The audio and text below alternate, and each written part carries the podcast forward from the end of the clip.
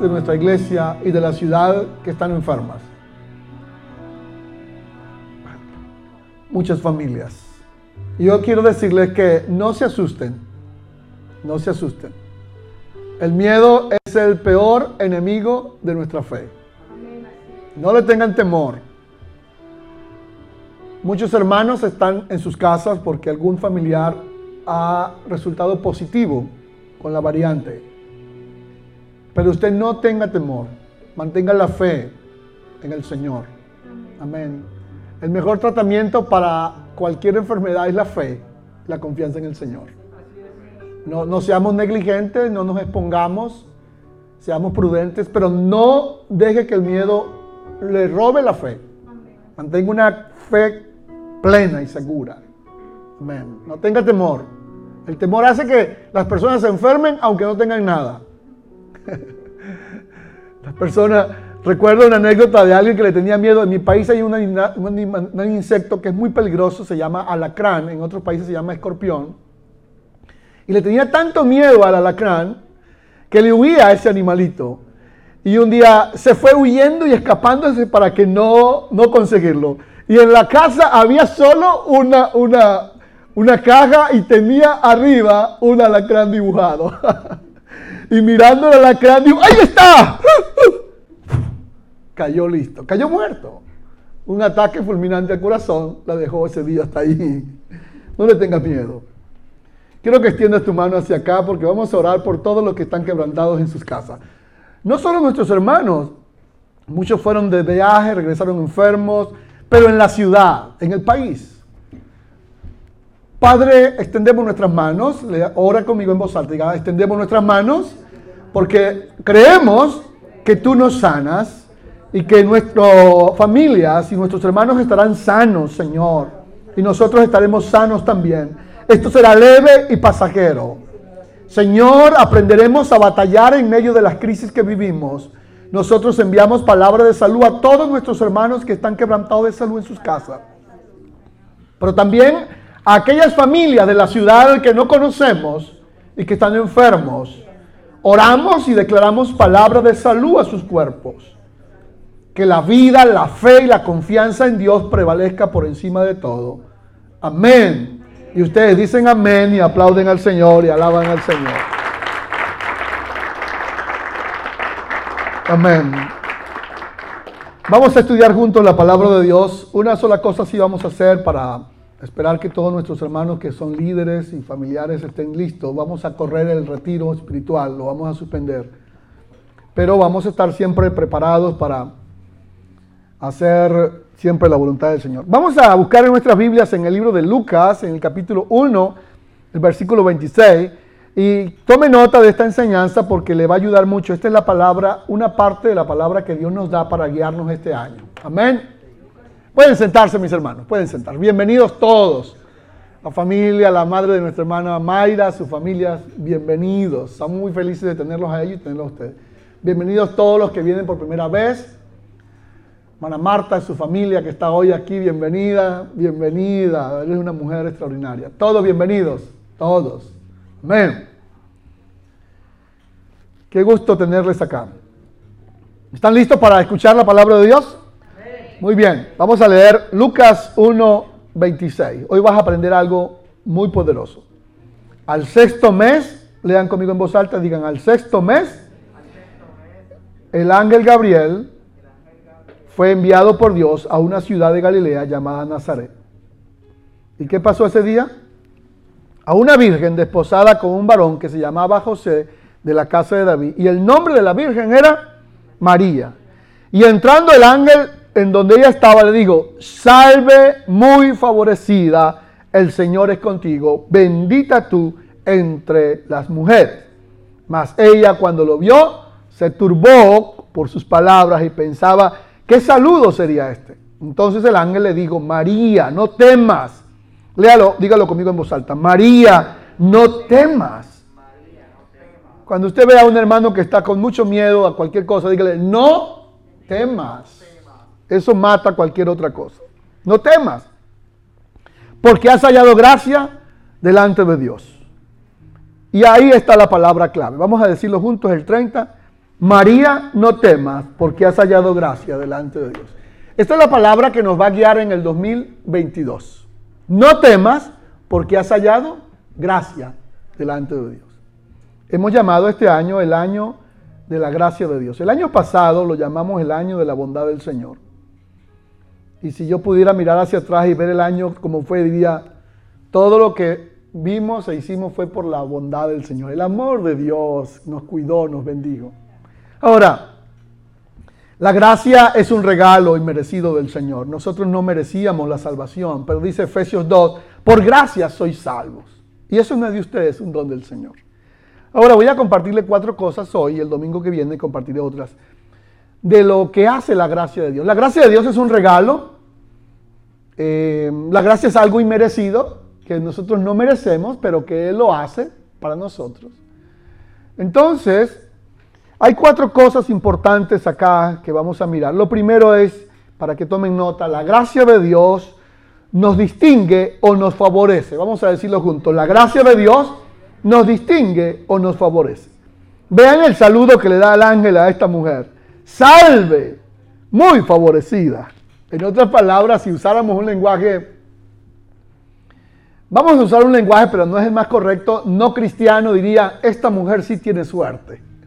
Si, si fuese en un lenguaje no cristiano, lo que él le dijo fue, usted sí es una mujer suertuda. Pero en el lenguaje cristiano es, mujer, Tú eres una mujer agraciada, tienes gracia. Dios te miró con favor. Amén. Anímense conmigo. La gracia de Dios te distingue. Yo no sé si a usted le ha pasado, mi papá me enseñó a mí desde niño, siempre nos enseñó a hacer esta oración. Señor, ponga a mis hijos en gracia, delante de los jefes, los profesores, delante de, de las autoridades civiles, militares. Póngalo en gracia. ¿Y qué significa esto? Algunas veces usted se sorprende porque sobre usted hay algo especial. Me motivan ustedes. Hay algo especial, usted lo cree. Yo no sé explicarlo, pero hay algo especial. Va a algún trabajo. También a veces, a veces uno le cae mal a la gente, pero no es porque uno sea malo, sino porque esas personas no están preparadas para recibirlo a usted.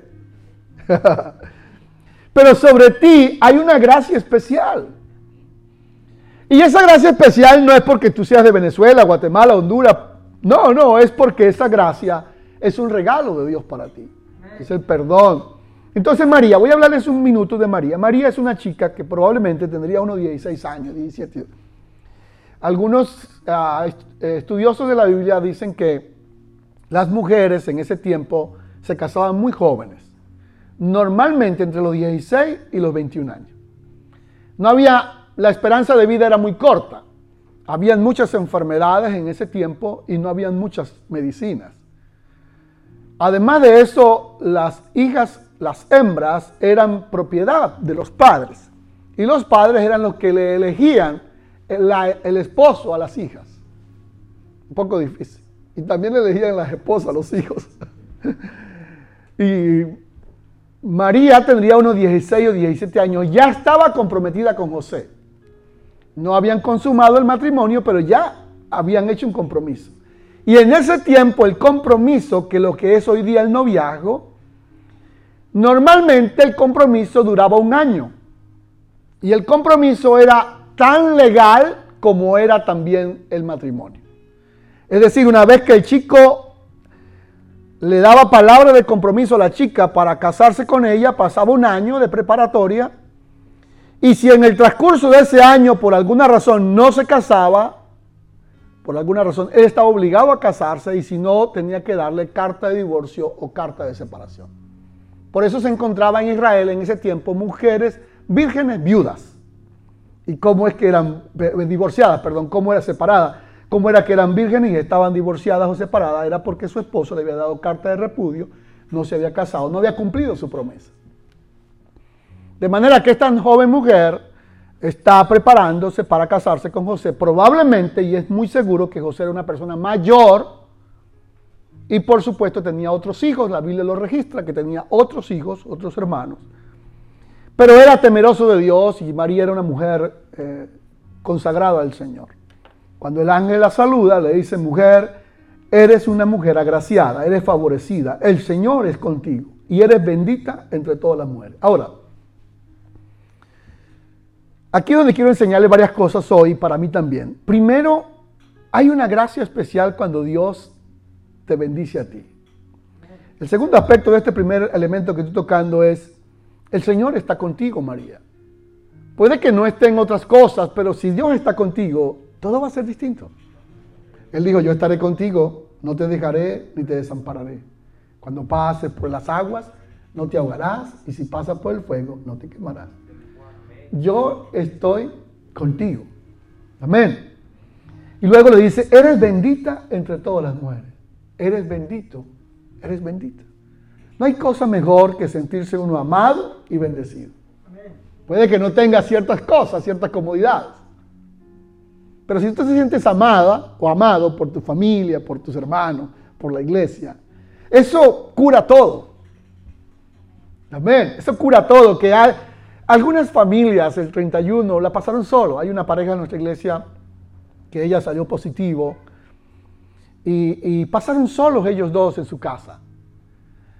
Uno diría, es triste, pero no es triste porque ellos juntos, solos, ahí pasaron, recibieron el año y cuando conversé con ellos, ellos ahí se animaron el uno al otro y se amaban el uno al otro, ¿verdad? Son, son esposos.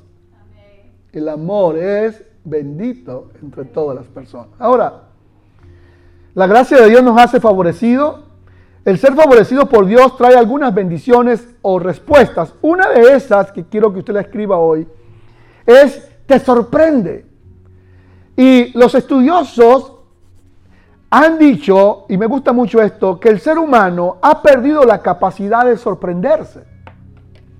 Un teólogo alemán llamado John Mullman dice que hemos perdido la capacidad de contemplación.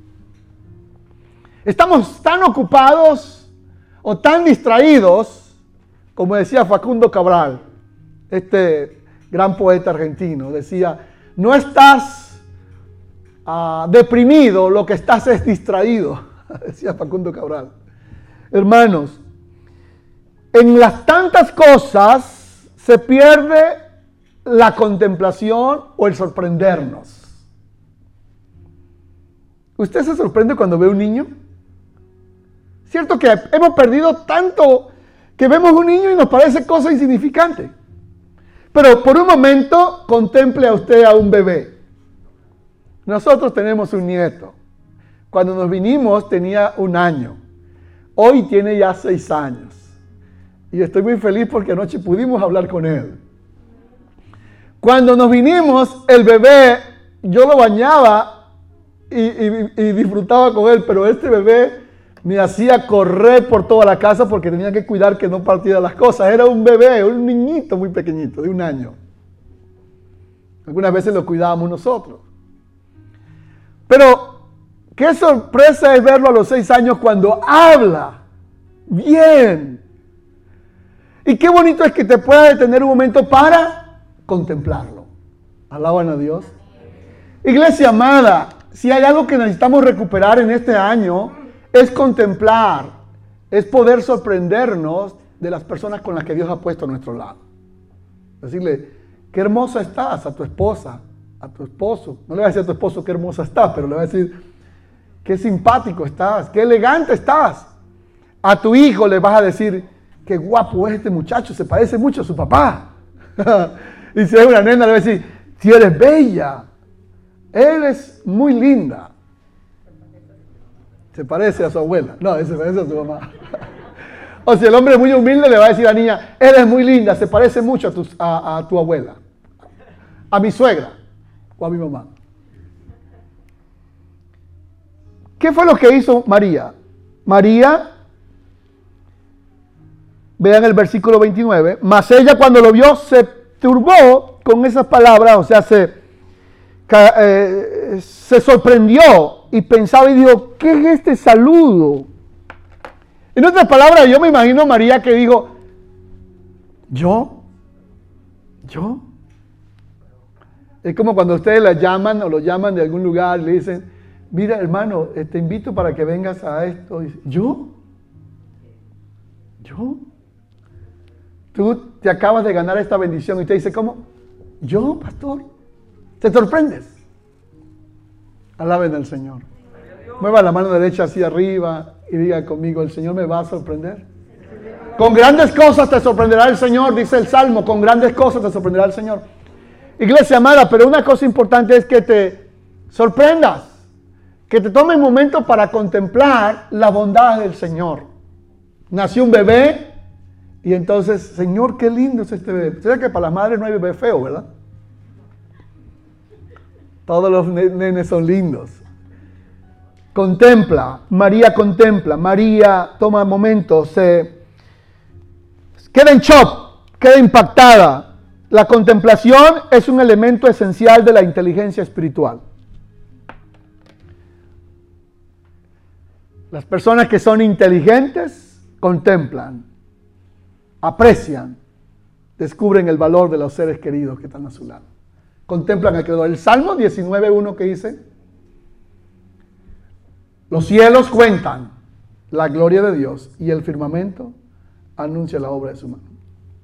Yo por alguna razón, por el apuro de la vida y unos que a veces un poquito medio... He tenido que aprender esto poco a poco con los, con los golpes y las experiencias. Estuve tres años estudiando en Nueva York, iba y venía de mi país, iba y venía. Y siempre venía y estaba estudiando 15 días o 8 días.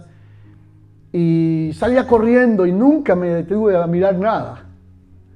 Y en una de esas, cuando vine con mi esposa, la última vez que vine con mi esposa, entonces ella me detuvo y me dijo, vamos a detenernos a contemplar un poco, a mirar un poco, a mirar los edificios, a tomar una fotografía. Yo iba era de carrera. Ni siquiera tomar el tiempo para tomar una fotografía y ver ciertas cosas lindas de la ciudad. Cuando salgas hoy de acá, yo sé que la nieve es muy linda, pero a veces es mucho frío, pero por lo menos poder contemplar y decir conmigo, vamos a decir juntos, gracias Señor por el día que nos regalaste. A ver, todos conmigo, gracias Señor. Estoy sorprendido, diga, estoy sorprendido que hoy amanecí sano, vivo, alegre, contento. Alaben a Dios con palma, diga, estoy sorprendido, me alegro. Número dos, la gracia, el secreto de la gracia es hallar gracia delante de Dios. Es lo segundo. El secreto de la gracia en el 2022 es hallar gracia delante de Dios. Gracia es esa facultad, esa habilidad para llevárnosla bien, para caer bien, para tener buenas relaciones.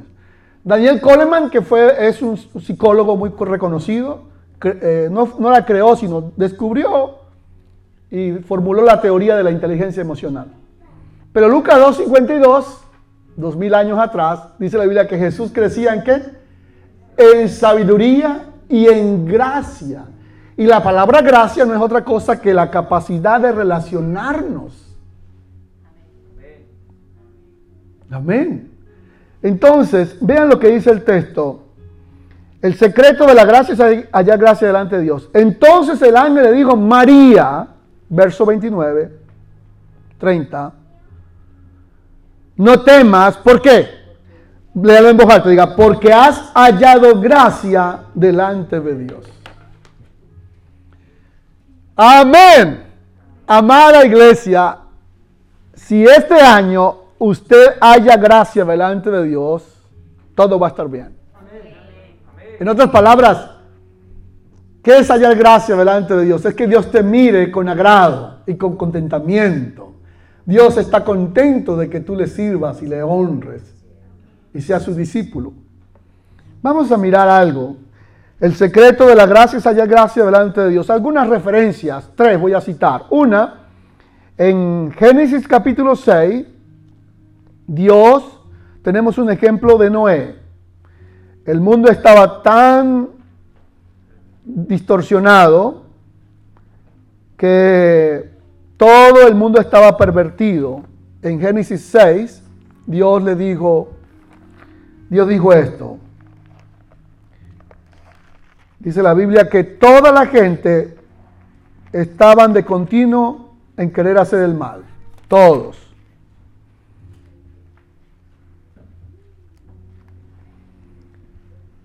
Había mucha maldad.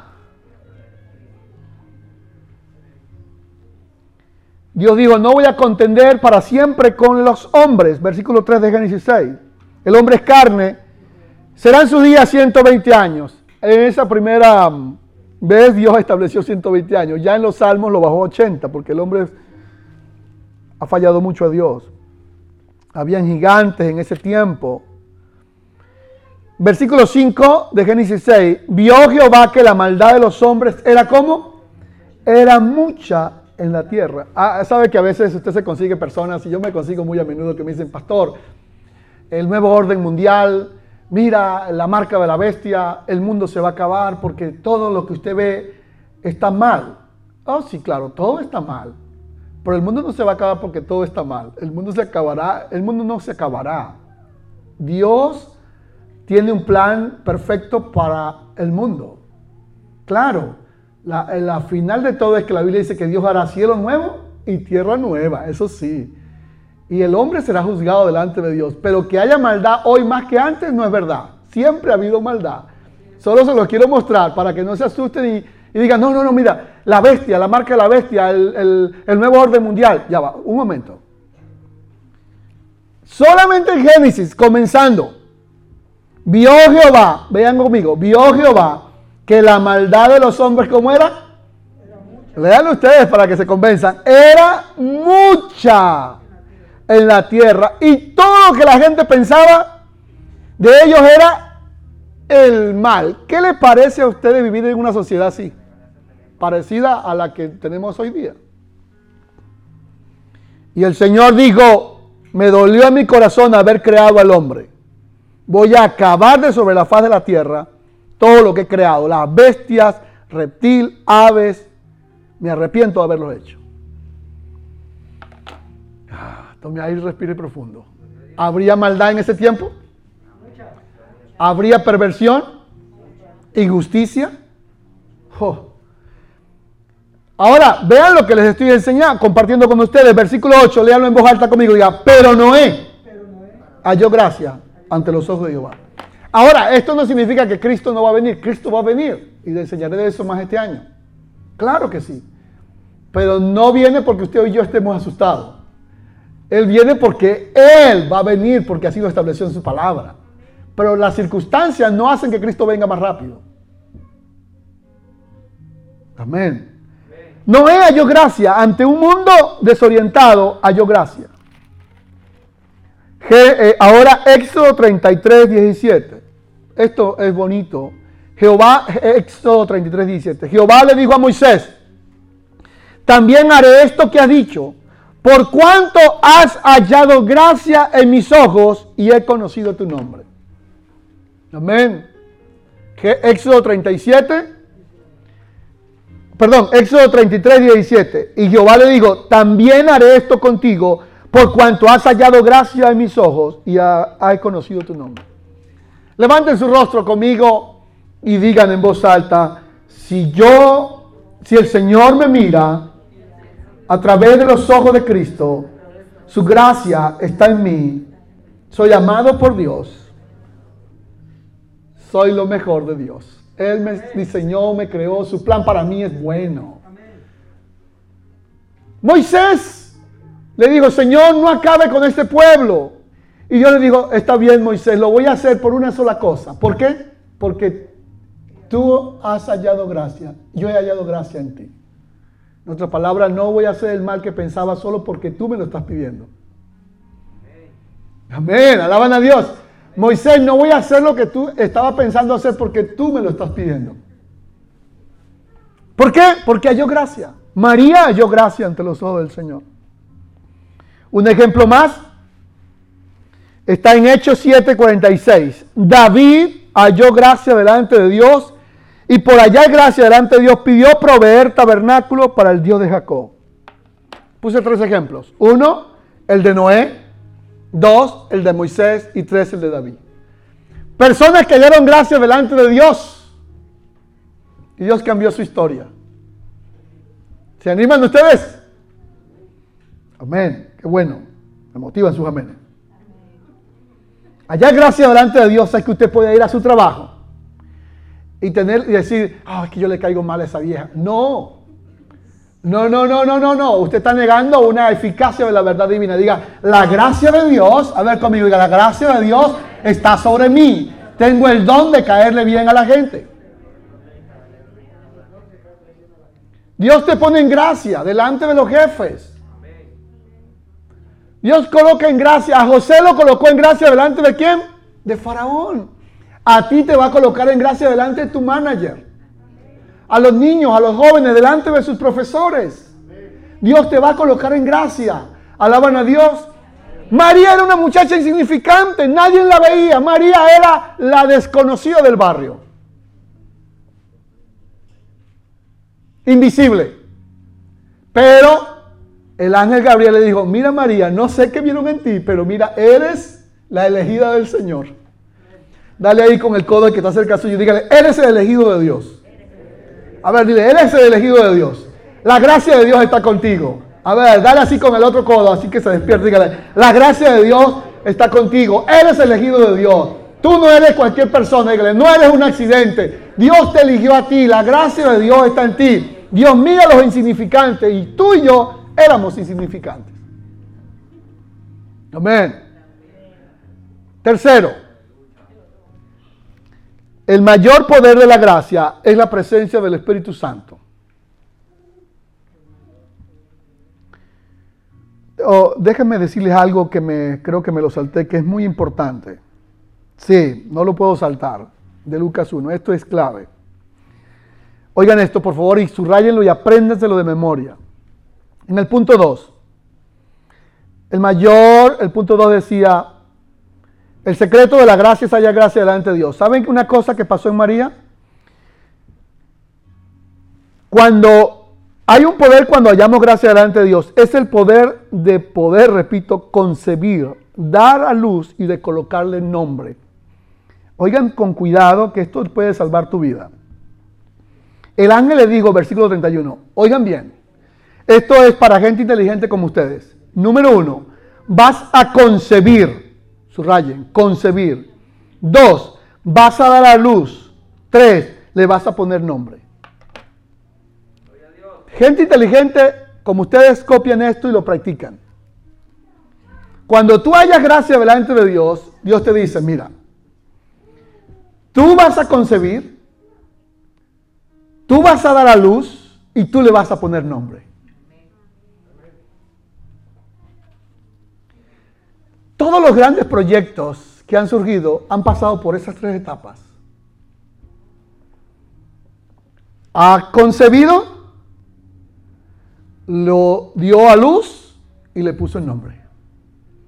Muchos de los proyectos que están en la mente de ustedes a lo mejor nunca se llevan a cabo porque solamente quedan en la imaginación.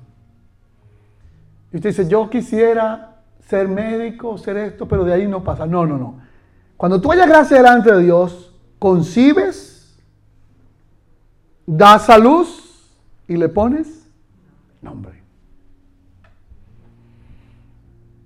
El Señor me ha regalado o me ha dado la oportunidad, por la pura gracia de Dios, de escribir unos cinco libros. Y muchos de esos libros, el Señor, yo los he concebido en algún momento. Una vez he estado durmiendo en la casa de mi papá y de repente casi me caigo. y cuando caí ahí, tuve como un destello que vino a mi mente, palabras que sanan el alma. Así como que me llegó en la madrugada. Y, oh, el título de un libro. Lo concebí. Después fui y por 31 días corridos sin parar lo escribí. Cuando lo terminé de escribir, ¿qué fue lo que hice? Lo di a luz. Y cuando ya estaba escrito, le puse nombre. Así es. Tu trabajo, tu profesión, tu matrimonio, los muchachos. Anímense conmigo hoy. Anímense conmigo hoy. A los jóvenes hay que enseñarles estos tres principios. ¿Cuál? Concebirás, darás a luz y le pondrás nombre. Un hijo le dice, papá, yo me voy a estudiar, me voy a graduar en la universidad. ¿Qué te vas a No, no, no, no, no, no. No le mates. Dile, hijo, Claro que te vas a graduar en la universidad. ¿De qué te vas a graduar, papá? Astronauta. ¿Qué astronauta vas a ser tú? Vida del barrio donde vienes de mi país. No, no le mates eso. Dile, tú lo vas a hacer. Yo te voy a ver. No seré astronauta como tú, pero te acompañaré. Amén, alaban a Dios. Alaben a Dios conmigo. ¿Qué hubiese pasado si alguien le mata los sueños a María? El ángel le dijo, mira, vas a concebir, vas a dar luz y le vas a poner nombre. Quiero que agarren esto porque es para gente inteligente como ustedes. Muchas personas se frustran en la vida porque esperan que otras personas le pongan nombre a sus anhelos y a sus sueños. Y dice, tú vas a tener casa propia. Uh, si yo tengo 30 años aquí, nunca he tenido. Le puso nombre a tu sueño. Tú vas a ser mecánico de verdad. Tú vas a hacer esto. Le puso nombre a tus sueños. Pero cuando tú mismo dices, oh, lo concebí, lo di a luz y le puse nombre, es porque has hallado gracia delante de Dios. Amén, alaben a Dios con palma. Dios es bueno. Es verdad que este año no será fácil, pero estamos con Dios. Estamos con Dios. Tercero, la prueba de esto es lo que le dijo el ángel a María. El mayor poder de la gracia es la presencia del Espíritu Santo. María se preocupó y dijo, ¿cómo voy a hacer eso si no me he acostado con mi esposo? No sé si cuando José sepa que estoy embarazada me va a dejar. ¿Cómo va a hacer eso? Gabriel, versículo 34. ¿Cómo será esto? Yo no sé, no soy capaz. No lo podré lograr. Uno se hace esa pregunta. ¿Se ha hecho usted esas preguntas? Sé que muchos de ustedes y yo nos hacemos esa pregunta, Señor, ¿y cómo voy a aprender a hablar inglés si ya tengo tantos años aquí no he aprendido? ¿Ya? Esas son preguntas válidas. ¿Será que todo el tiempo voy a estar en este trabajo, Señor? ¿No quería cambiar? ¿Qué le dijo el ángel? Esta es la respuesta. Bueno, este ángel tenía mucha paciencia porque el que vino a hablar con Zacarías no tuvo tanta paciencia. Le dijo el ángel, léalo conmigo en voz el Espíritu Santo, vamos conmigo en voz el Espíritu Santo vendrá sobre ti y el poder del Altísimo te cubrirá con su sombra, por lo cual el santo ser que nacerá será llamado Hijo de Dios. Amén. Amados jóvenes y los que están en casa, no lograremos cosas solo en nuestras habilidades te vas, a, te vas a frustrar. Te vas a frustrar si lo haces en tu fuerza, en tu capricho, que yo sí puedo, que mira, que tal. No, no, no, no, no. Te vas a frustrar. Mejor aplica esta fórmula que es la perfecta. ¿Cuál es? Aquí está. El Espíritu Santo vendrá sobre ti. Te va a cubrir. Y lo que va a nacer de ti va a ser santo, va a ser bueno. Y si usted me pregunta, ¿cómo así, pastor? Usted lee Isaías 11 y va a conseguir que el Espíritu Santo de Dios es el que nos aconseja, el que nos da sabiduría, el que nos da inteligencia, el que nos da poder. Amén. Por eso que cuando leo las investigaciones me sorprendo. Cuando Garner descubrió las inteligencias múltiples, las ocho tipos de inteligencia, ya en Isaías 11 hablaba de las inteligencias múltiples las inteligencias que da el Espíritu Santo. Amén. Alaban a Dios. Así que el Espíritu Santo estará con ustedes este año y estará conmigo. Y Él hará por lo menos dos cosas que lo hizo con María, las puede hacer contigo. Él, es, él te cubrirá con su sombra. Él estará contigo. Eso dice el Salmo 91. El que habita, ¿bajo dónde? Vamos conmigo todo, diga, el que habita bajo la sombra del omnipotente, diré yo a Jehová, esperanza mía y castillo mío, mi Dios, ¿en quién confiaré? No te sobrevendrá mal, ni plaga tocará tu morada. ¿Por qué? Porque estás bajo la sombra del omnipotente. ¿Qué mejor garantía que eso para ti en este año? Pero algo más que usted debe recordar hoy. Eso quiero que lo tengas muy claro. Óigalo bien. Alguien más está recibiendo milagros parecidos a los suyos, cuando Dios también está haciendo milagros en ti. Yo me animaría a decir un amén un poquito más, más fuerte. Alguien más está recibiendo milagros parecidos a los tuyos cuando Dios está haciendo un milagro en ti. Dios está sanando en esta mañana a algunas personas que están enfermas, pero no eres el único a quien Dios va a sanar. Dios va a sanar a muchos. Más diga amén. Dios te está haciendo más inteligente que el año pasado, pero no eres el único. Va a ser muchas personas más. Eso es para librarnos del egoísmo. Y le voy a mostrar esto para que te sorprendas. Este ángel sí que vale oro. Le dijo el ángel, mira, mira María, tu parienta, Elizabeth, o sea, tu familiar, ella también ha concebido hijo en su, subrayenlo por favor, ¿dónde? Dígalo con más ganas, diga, en su vejez. Quiero que lo escribas en mayúscula esto porque te va a enseñar muchísimo. Óiganlo. Cuando tú estés enfrentando un reto en la vida, de salud, académico, de lo que sea, financiero, recuerda esto siempre. Siempre hay alguien que está enfrentando un reto mayor que el suyo. A veces ustedes, ay Señor, ¿qué hago con este problemita que tengo aquí? Mira, Señor, ay, me duele esto, me duele aquello. Y usted descubre que hay alguien que está batallando con una parálisis cerebral. Y uno se está quejando por de repente un dolor de cabeza o por cualquier cosita que le da uno.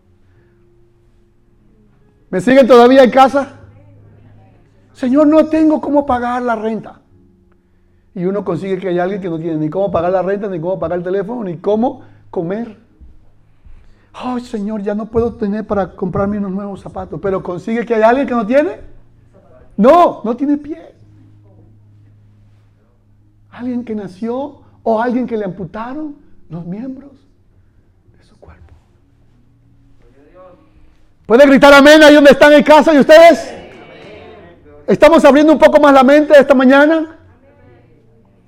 Entonces María, una joven, una chica de 16 años, empezando la vida, no se quejó, pero se asustó. Dijo, ¿cómo lo hago? Y Gabriel, qué ángel tremendo. Dios le dijo, Gabriel, téngale paciencia María. A veces Dios le dice también a los ángeles, téngale paciencia, señora, a esta hermana, ah, téngale un poquito más de paciencia. Ella es así de fábrica, pues téngale paciencia. Él es así, téngale paciencia, pastor, téngale paciencia. Dios tiene mucha paciencia contigo, ¿sabe? Y conmigo también, mucha. Mira, se lo puso sencillo Dios a Gabriel, a Gabriel, a María. Le dijo, María, mira, tú tienes una prima, una mujer que vive en el campo, en la montaña, y es una anciana. Tú sabes que es una anciana. Y aparte de ser anciana, tiene otro problema, María. ¿Cuál? Es estéril. Tú no sabes si eres estéril o no porque no te has casado. No te puedes asustar por eso.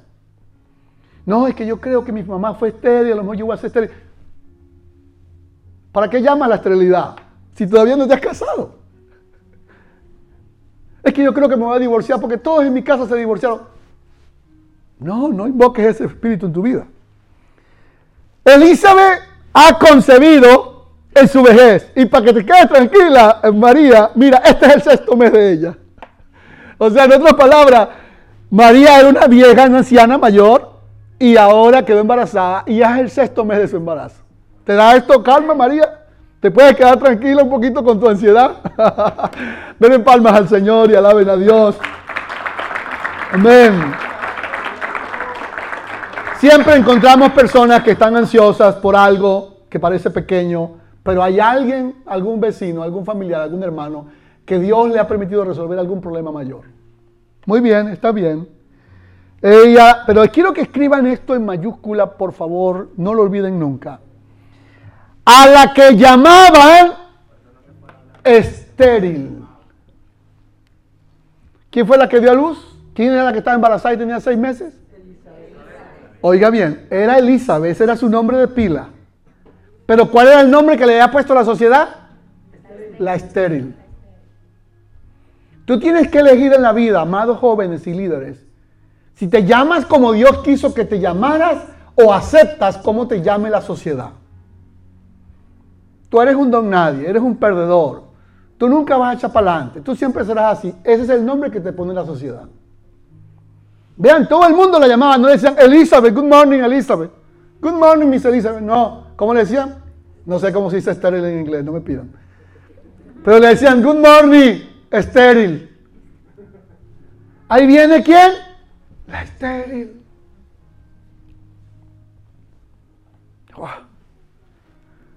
Entonces María, y con esto termina el sermón de hoy, que es la última cosa. La gracia del Señor, dígalo conmigo en voz alta, la gracia del Señor nos hace descansar en sus promesas. María es una mujer extraordinaria. Entonces María dijo, oigan bien lo que dijo, he aquí la sierva del Señor, hágase conmigo conforme a tu palabra. Y el ángel se fue. ¿Por qué se fue el ángel, hermanos? ¿Por qué creen ustedes que se fue el ángel? Porque ella aceptó lo que el ángel le dijo, lo entendió, lo comprendió, lo asimiló, lo creyó, lo recibió en su corazón y el ángel dijo, ya cumplí mi misión. En otras palabras, la misión mía con ustedes hoy y de Dios con ustedes y conmigo es que yo crea lo que Él me está enseñando. ¿Ok? María, see you later. See you next year. Nos vemos el próximo año cuando ya haya nacido el niño. Ya creíste, eso es lo que yo quería que tú... Solamente eso. Si tú crees, ya está listo. No hay más nada que hablar. El ángel se fue. Tú no necesitas un ángel todo el tiempo. Ni yo.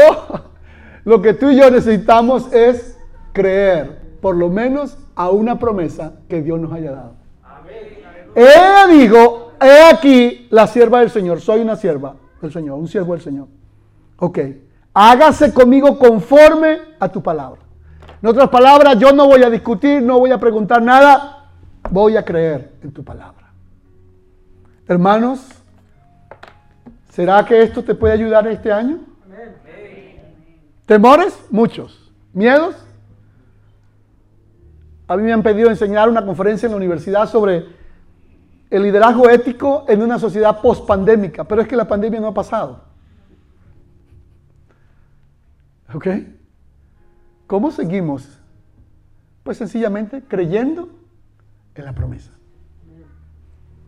Y usted podrá creer en alguna promesa. Puede ponerse de pie.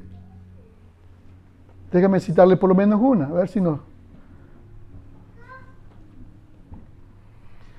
Voy a citar dos textos. Hebreos 10, 23. Mantengamos firme la esperanza, hermanos. Leámoslo juntos, digan, mantengamos firme la esperanza que profesamos, porque fiel es el que hizo la promesa. Dios dijo que va a estar contigo, Él va a estar contigo. Eduardo, Él no te va a dejar. Dayana, Dora, Mano Víctor, Dios no te va a dejar. Rodolfo, Dios no te va a dejar. Carlos, Él va a estar contigo. Porque Él es fiel. Él lo prometió. Segunda de Pedro 3.9. Oigan esto. El Señor no tarda en cumplir su promesa. Según entienden algunos la tardanza, algunos la tienen por tardanza. Más bien, Él tiene paciencia con ustedes porque no quiere que nadie perezca, sino que todos se arrepientan. Dios tiene paciencia con nosotros. Padre, el 2022 es el año de la gracia de Dios. Hemos aprendido en esta mañana cuatro cosas.